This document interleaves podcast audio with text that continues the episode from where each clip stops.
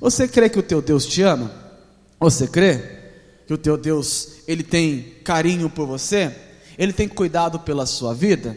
Você crê nisso? Ou você crê que Deus ele faz isso apenas pela misericórdia? Apenas porque ele tem pena ou tem dó da sua vida?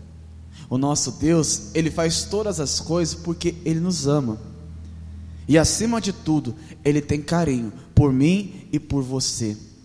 Falando da família, é algo que é necessário. Se você não tiver amor dentro da sua casa, não permanece nada ali dentro, a não ser a presença do mal. Pensa só um lar onde tem discussão, briga, vícios, onde tem somente problemas. Deus pode permanecer naquele lugar? Pode, igreja. Permanecer ele não pode, mas ele pode entrar lá e mudar. Ele pode entrar dentro daquela casa e transformar. Mas habitar, permanecer, ele não pode, porque Deus não habita em meia sujeira. Deus não habita em meia bagunça. Deus habita onde tem união, onde tem concordância. Então peça para Deus hoje fazer isso na sua casa. Colocar lá dentro esse espírito, esta realidade, que é o que muitos têm precisado hoje em dia. E muitos têm precisado hoje, sabe o que principalmente, como eu falei? Do carinho. Você saberia me dizer quais são as formas de demonstração de carinho? Você sabe? Cita alguma aí, tem na sua cabeça, alguma forma de demonstração de carinho. Ah lá, é, dar alguma coisa para alguém, né? Passar a mão na cabeça. Fala aí, eu quero ver se você sabe. Alguma demonstração de carinho. Fala aí, meu irmão. Alguma demonstração de carinho. A palavra? A palavra para a pessoa, né? Demonstração de carinho, não é verdade? A minha irmã, tem alguma sugestão aí de tipo de carinho? Generosidade, né? Lá atrás, lá, minha irmã, fala um tipo de carinho aí. Como? Orar pela pessoa, né? Se preocupar com ela. São muitas as formas de carinho de demonstração, né? O Sebastião tem alguma forma de carinho aí?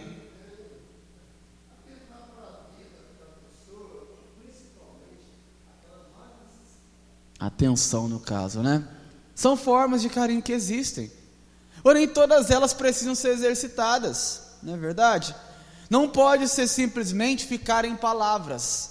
Como assim palavras? É bom, é bonito, como eu já falei um outro dia, você dar um bilhete para alguém, escrever o status no WhatsApp, né? Minha casa, minha vida, minhas, minha família é tudo, colocar foto bonita no Facebook lá, no dia da criança, no final do ano, Natal, Ano Novo, é bonito. É ou não é? Mas não pode permanecer só nisso, não pode ficar somente nas palavras. A Bíblia mesmo diz que a fé sem obras, ela é morta.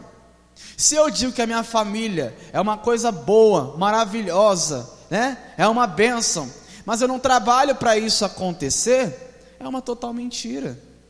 A Bíblia mesmo fala que a fé sem obras ela é morta. Ou seja, a sua família está, digamos, se matando aos poucos e você nem está percebendo, você nem está prestando atenção.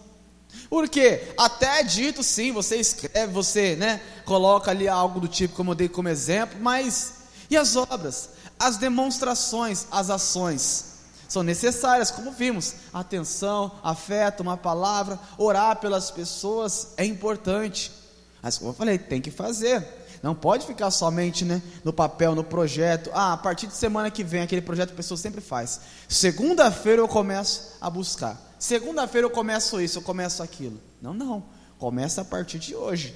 Se Deus ele fala no seu coração, é porque ele tem pressa. Se ele fala pela segunda vez, é porque ele tem mais pressa ainda. E não é a primeira vez que você ouve essa palavra, não. Que Deus fala para você cuidar da sua casa. Lá em 1 Timóteo não fala que aquele que não cuida dos seus é pior que o incrédulo, que o infiel. Por quê? Porque negou a sua fé. É pior.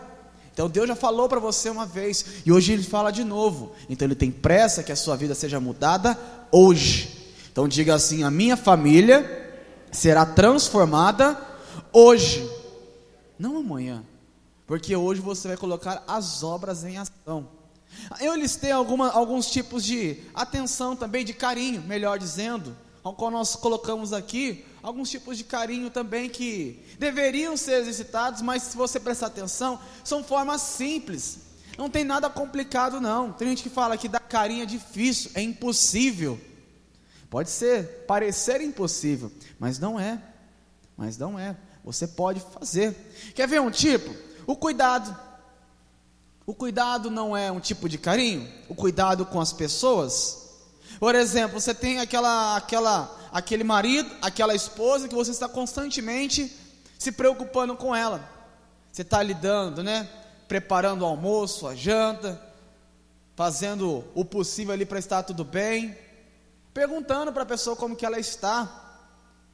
Pensa só uma situação como essa. Está lá o marido no trabalho, a esposa no trabalho. Vamos falar que eu estou dando julgo desigual aí, né? Para um lado só. Está lá o marido, a esposa no trabalho. Aí o horário de saída dela é 9h25 daquela pessoa. Até aí tudo bem. 9h26, já me liga lá. A mulher. Você está onde? Ué, saí do trabalho agora. Tá com quem? Tá fazendo o quê? Por que está demorando tanto? O que você está fazendo? Aonde você está? Aí não é mais carinho, aí não é mais cuidado, aí já é possessividade. Mas pensa só, um cuidado sendo colocado em prática da maneira correta. Esta mesma situação, o homem, a mulher, deu horário lá, saiu do trabalho. Aí a pessoa vai e manda mensagem: Já saiu do trabalho? Já liga para ela: Já saiu do trabalho? Já. E como é que foi? Tá tudo bem? Tá precisando de alguma coisa? Quer que eu vá até aí? Para a gente voltar junto? Para a gente se encontrar em tal lugar? Como é que você está? É um cuidado, não é bom? E é uma forma de carinho. Aquela pessoa se sente mais valorizada. Ela se sente realmente ali, naquilo que ela buscou ter, ela vê que foi alcançado. Quem aqui não quer ter um relacionamento maravilhoso entre o homem e a mulher? E na família também. Um filho já saiu da escola, meu filho? Ô, oh, minha filha, onde você está? Está no curso? Está precisando disso? Quer que papai e mamãe vai levar para você um lanche? Não sei. Ele se sente mais valorizado. Isso até incentiva a pessoa a se firmar no caminho bom. Porque essa pessoa não tem nada disso. Só tem, como eu dei o exemplo contrário. Se ela só tem o problema, por que é que ela ficaria no caminho certo? Esse é o motivo de muitas famílias terem sido destruídas hoje através da juventude, por exemplo, que se dizem: não tem por que eu ir para a igreja, não tem por que eu buscar a Deus, porque meu pai e minha mãe vai e é desse jeito, não cuida de ninguém, não se preocupa com ninguém, para que é aquela frase: por que é que eu vou virar crente para ficar desse jeito? Né? Por que é que você, essa pessoa, que ao invés de ser uma pessoa que ao invés de ter um cuidado, um carinho maior no meu coração, eu sou totalmente ao contrário? Então, como eu falei, além de ter o cuidado simplesmente pelo escrever, mostrar, tem que fazer. Vá atrás das pessoas. Estava ouvindo hoje pela manhã o pastor Jair pregando na rádio, né? Está lá em São Paulo, mas ouvindo pela rádio, vindo para cá. Ele falando que muitas das vezes é necessário a gente chegar naquelas pessoas, no filho, na filha, no parente, tá de cantinho lá de casa, tá sempre mais tristinho, cabeça baixa. Essas pessoas precisam de um cuidado maior, precisam de um cuidado maior tão perto de chegar no fim que você tem a oportunidade maior. Você já viu dizer que num hospital é o caminho mais próximo da pessoa aceitar a Jesus? Como eu falei uma outra vez, ela não tem mais nada que se apegar, ela aceita de todo o coração. Você apresenta a palavra para ela, ela entende e ela compreende que aquilo é a única verdade que ela deveria ter vivido a vida dela inteira. E ali ela tem a oportunidade e ela pode ser salva. Entenda bem, pode, se ela quiser. Somente se ela quiser. Aí o pastor Jaime estava falando, ó, você pai, você mãe, principalmente você que é da fé, busque para aquelas pessoas que são, estão debilitadas, ou que nunca foram e precisam conhecer esta fé. Busque, tenha cuidado hoje em nome de Jesus. E tem também um outro exemplo, como nós vimos aqui sendo citado, a atenção. Aquela atenção não de de ficar somente, ficar, né, a pessoa está falando, chega em casa, o pai, a mãe, o marido, aí você chega lá e fica assim, olhando para ela. Só olhando, não está nem aí para o que ela está falando, só fica olhando. A atenção é a participação. Por exemplo, como eu dei o exemplo, eu cheguei no trabalho cansado, cheguei em casa lá, eu quero falar com alguém. Olha a falta de atenção aí. Quer um momento somente de um ouvir o outro e prestar atenção. E prestar atenção. Porque se aquela pessoa foi falar justamente com você, é porque ela confia e acredita que você pode suprir aquela necessidade. Porque senão ela vai falar com qualquer outra pessoa. Mas já que ela escolheu você para estar ao lado dela, Então faça valer a pena. Dê a atenção devida. Ah, começou um assunto aí, vamos, desenvolva esse assunto. Dá seguimento aí. Não deixa morrer na metade do caminho. Ah, começou a falar de uma coisa que eu nem sei. Tudo bem, pergunta. Pergunta. Ainda mais se tratando de relacionamentos, né? Falando da, eh, da vida sentimental, relacionamentos onde o homem é mais velho que a mulher, a mulher é um pouco mais velha que o homem. Sempre um sabe uma coisa a mais. Ou um estudou a mais, um pouco a mais, trabalhou em um lugar a mais e saberia compartilhar. Aí nesse momento de atenção aí, olha que maravilha, um ensinando o outro. Casal que aprende junto se edifica. E agora a família que aprende junto também se fortalece. O pai ensinando o filho, o pai que sabe mexer com carpintaria, marcenaria, ensinando o filho que não sabe fazer nada. Só sabe apertar o botão do videogame lá, colocar o CD e colocar para jogar. Né? Só aí aprende algo novo. Vai aprendendo através do que de uma atenção que foi dada. Coisa mínima, coisa simples. Não é necessário muito não. Não é aquele sacrifício não. É uma coisa que você faz com prazer no seu coração. E tudo isso que nós vimos até agora que você vai fazer, faça sempre lembrando disso também. Fazer com alegria. Fazer com alegria. Colossenses 3,23 fala: Tudo quanto você fizer, faça do seu coração. Não para como os homens, mas como se fosse fazendo para Deus. Já fazendo para Deus. E quando você faz algo para Deus, você faz com disposição. Faz ou não faz? Mas com alegria. Então faça para aquela pessoa como se estivesse realizando para Deus. Estivesse fazendo, não como se fosse um favor, como se estivesse fazendo um compromisso com Deus. Deus, o Senhor colocou essa pessoa na minha vida. Então, certamente é para que eu venha tratar a ela como se estivesse tratando algo vindo direto do Senhor. Um filho de Deus. Você que é pai, você que é mãe, gosta de cuidar do seu filho, não é verdade? Não gosta? Que falem bem dele, que cuidem, zelem pela vida dele, que ensinem coisas boas, você gosta. Mas se for tratado mal, e se nós estivermos tratando mal os filhos de Deus, a herança de Deus nessa terra? Pense nisso. Trate com alegria. Chega naquela pessoa sempre mostrando que você está ali porque você gosta. Ah, mas você fala isso que é difícil, como é que eu vou estar alegre com uma pessoa que é totalmente contrária? Eu chego, eu falo sim, ela fala não. Eu falo fica, ela fala vai. É difícil. Como eu falei um outro dia, às vezes você é a coluna da sua casa. Você é o alicerce, é só você que está buscando ainda. E todos contra você. Mas seja feliz. Porque a Bíblia também fala que não é maior o que está conosco do que o que está com o mundo. Não é? Então seja feliz por isso, porque Deus está na sua vida. Glória a Deus. Então aumenta a fé desse seu irmão, fala para ele, Deus está na sua vida. Fala para essa pessoa do seu lado, Deus está na sua vida. Já fortaleça ela nesta hora. Por quê? Porque certamente ela vai se alegrar. E ela vai poder levar essa alegria para dentro da casa dela. Ela vai levar esse sentimento verdadeiro. Já viu aquele amor de pai e mãe?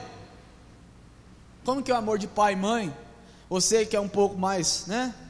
Não chamando você de velho, não, tá? Você que é do meu tempo, digamos assim, um pouquinho mais lá atrás, não dessa nova geração.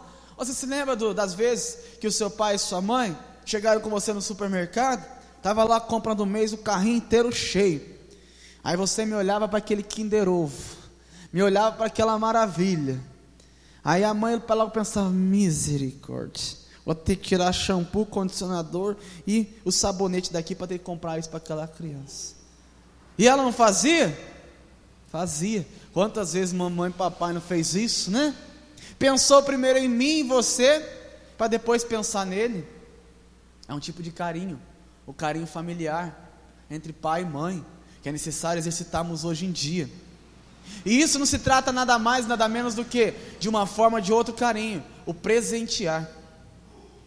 Esse presentear também é um agrupamento de todas essas coisas, porque você pode também presentear a pessoa com valor, dependendo da necessidade, você pode. Presentear com bens materiais, você pode. Mas se o presente for uma atenção, se o presente for aí um cuidado que a pessoa mais precisa, então você pode presentear as pessoas. Você pode presentear a sua família. E na oportunidade, é claro, vai lá, compra um presente, um celular, um chinelo, um sapato, um boné, uma roupa, não sei, um perfume. Não precisa ser o mais caro do mundo, entenda bem. Às vezes o que a pessoa precisa é algo tão simples. Por exemplo, você me dá um perfume daquele da Avon, aquele Musk, sei lá como é que fala. É baratinho, pessoal. É uma maravilha. Melhor coisa do mundo, adoro aquele perfume. Ah, mas aí a pessoa não gosta de perfume, ela gosta de comida. Ah, então vai lá, dá um pão com manteiga para ela, que seja. Compra a melhor manteiga e faz. É coisa simples. E às vezes você não precisa nem comprar, você pode até fazer. Faz um bolo de cenoura com chocolate, bolo de laranja. Se fizer de laranja, deixa um pedaço para o pastor. Mas presenteie as pessoas dentro da sua casa. É bom. Não tem nada de mais nisso. Ah, estou tentando comprar aquela pessoa. Não, não, não. Você está mostrando que você tem carinho por ela. Mesmo até, como eu falei, sem merecer, mesmo até mesmo ela sem se importar, ou até mesmo ter recompensa. Uma coisa eu te digo: se você permanecer, você receberá a recompensa de Deus. Mas você tem que permanecer na palavra. Veja comigo lá em João capítulo 3, versículo 16. Para você entender que isso que eu estou dizendo aqui hoje não é, não foi vontade da minha cabeça não, não foi, digamos aí, acordei, bati a cabeça na parede e falei, não, sobre isso. Não, Deus sempre falou para nós. E lá no Novo Testamento, lá no Evangelho segundo escreveu João, capítulo 3, versículo de número 16, você conhece muito bem, é de cor e salteado. Mas você vai entender o porquê que muitas pessoas falam hoje em dia que eu amo a Deus. Por que, que a pessoa hoje em dia fala que Deus é o amado da vida dela? Eu falar? Maior amor da minha vida é Deus. Porque ela sente que ela também é amada. Agora pensa comigo, como é que o seu filho, sua filha, seu marido, sua esposa vai falar que te ama se ela não se sente amada? Se ela não sente carinho? Nós queremos sim levá-los à salvação, mas primeiramente precisamos transformar essa situação. Essa pode ser a barreira que está impedindo uma pendência, algo que ficou para trás aí, que não foi resolvido. E certamente entendendo isso que o nosso Deus disse, nesta palavra aqui, no versículo 16: porque Deus amou o mundo de tal maneira que deu o seu Filho unigênito, para que todo aquele que nele crê não pereça, mas tenha a vida eterna. Deus amou, e Deus amou, ele deu carinho. Só que o carinho dele não foi somente escrito, não. Ele enviou o seu único filho, ele agiu para morrer no nosso lugar. Mas para que, que ele fez isso? Para que todo aquele que acreditasse em Jesus não viesse a perecer, mas tivesse ter a vida eterna. É isso que você busca hoje, a vida eterna. É isso que aquela pessoa dentro da sua casa vai encontrar também. É isso que seu parente nem está aqui, mas está em outro bairro, outra cidade, vai receber também a bênção da vida eterna, porque Deus te ama. Você ama Deus? Então ame os filhos dele também. Ame os filhos dele, principalmente. Que ele agiu, ele colocou em prática, fez, para que você entendesse que é necessário agir. Aí tem outro pode falar assim: ah, é somente palavra do Novo Testamento, foi a nova aliança que aconteceu, então foi algo, inventado. Tem muita gente hoje em dia que ainda fala que o Novo Testamento é invenção, é criação. Fala que Jesus chegou para transformar isso e conclusão mentira. É, a gente fala ainda. Estranho, mas tem gente que fala. Porque vive no que? Na base da antiga lei, olho por olho, dente por dente. Quero ver se ela aguenta viver realmente nessa lei. Ninguém aguenta. Maneira para aquele tempo, para aquela época. Não, não nos cabe viver, é, digamos assim, 100% daquela, daquela mesmo modo. Não que você vai desobedecer, criar suas próprias leis, não de forma alguma. Mas você vai entender que o filho ele veio ao mundo para te dar a oportunidade de uma nova vida, de uma nova história. Aí lá no Antigo Testamento, lá em Êxodo, se você quiser acompanhar lá, Êxodo capítulo 16, no versículo de número 4, nós vemos que Deus já amava o povo, Deus já cuidava do povo. Que povo? A igreja, o povo de Israel, a nação santa, a nação escolhida. Quando você ouvir falar na Bíblia, Israel, o povo de Israel, você pode se incluir. Quando uma promessa diz, é para esse povo, é para você também. Porque aquele povo ele estava rumo à terra prometida. Você está rumo aonde? a terra prometida também. Você serve a um Deus único e verdadeiro. E aquele povo também servia. Então é com você que Deus quer falar. E aí lá em Êxodo, capítulo 16, no versículo de número 4, diz assim: Então disse o Senhor a Moisés: Eis que vos farei chover pão dos céus, e o povo sairá e colherá cada dia a porção para cada dia para que eu veja se anda em minha lei ou não. Deus vai mudar a sua história quando Ele perceber que você anda na lei dele. E a lei dele é que você ame. Lembra que eu falei do Novo Testamento? Qual foi, digamos, a aperfeiçoação da lei que Jesus fez? Ele disse: Amará o teu Deus de todo o seu coração. O Senhor teu Deus, primeiro mandamento. Mas logo vem o segundo: amar o teu próximo como a ti. E quem que é mais próximo de você? Não é a sua família? O seu irmão, a sua irmã, você trata bem até. Mas a pessoa que é mais próxima de você é a sua família. Ele quer ver você andando nisso. Ele disse que ele proveu, ele cuidou daquelas pessoas, deu maná. O maná era o alimento que eles tinham no deserto. Deserto não tem fast food, não tem supermercado, não tem padaria, não tem nada. Mas o maná supria todas as necessidades que eles tinham. Eles não ficavam doentes, não sentiam cansaço, não sentiam fome. Era tudo de Deus. Uma coisa tão simples. E Deus presenteou. Deus cuidou. Deus deu ouvido para Moisés quando ele clamava.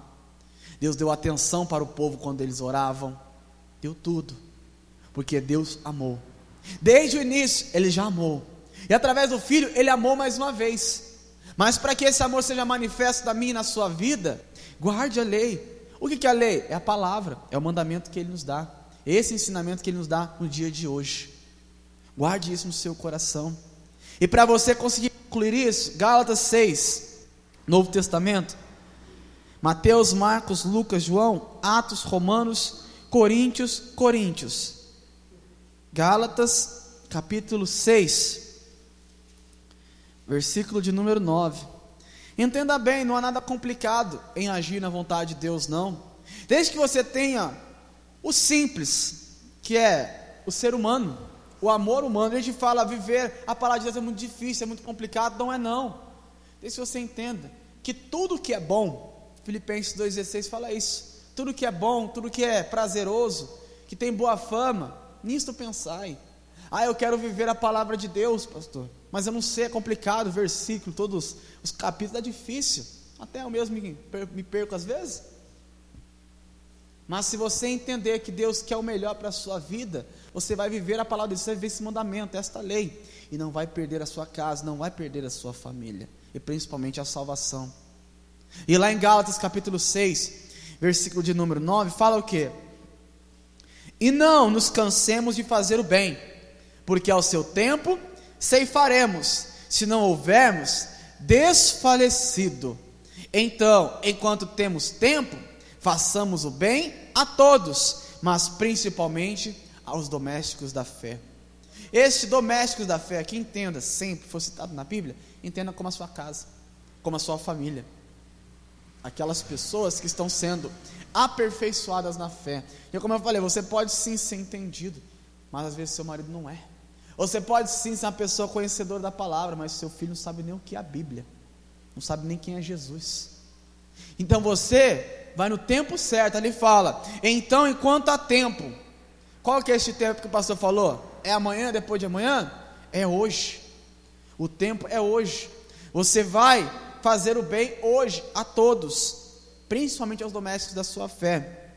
Mas lá acima fala que você vai ter recompensa. Irmão, falo por mim mesmo. Falo por mim mesmo, você se estiver buscando esse, esse caminho, também pode dizer essa verdade. Quantas vezes você já buscou alguém, orou por alguém e deu carinho para alguém, e hoje ela retribui, e ela retribui. A gente fala que não, mas quantas vezes eu já orei pela minha mãe, pelos meus irmãos, pelas pessoas dentro de casa. Hoje, se eu preciso de uma coisa, às vezes nem peço, eu estou entregando. Assim será na sua vida. Você vai amar os filhos de Deus, vai amar Deus. Ele vai amar tanto a você que às vezes você vai precisar nem fazer uma oração de uma hora, Não.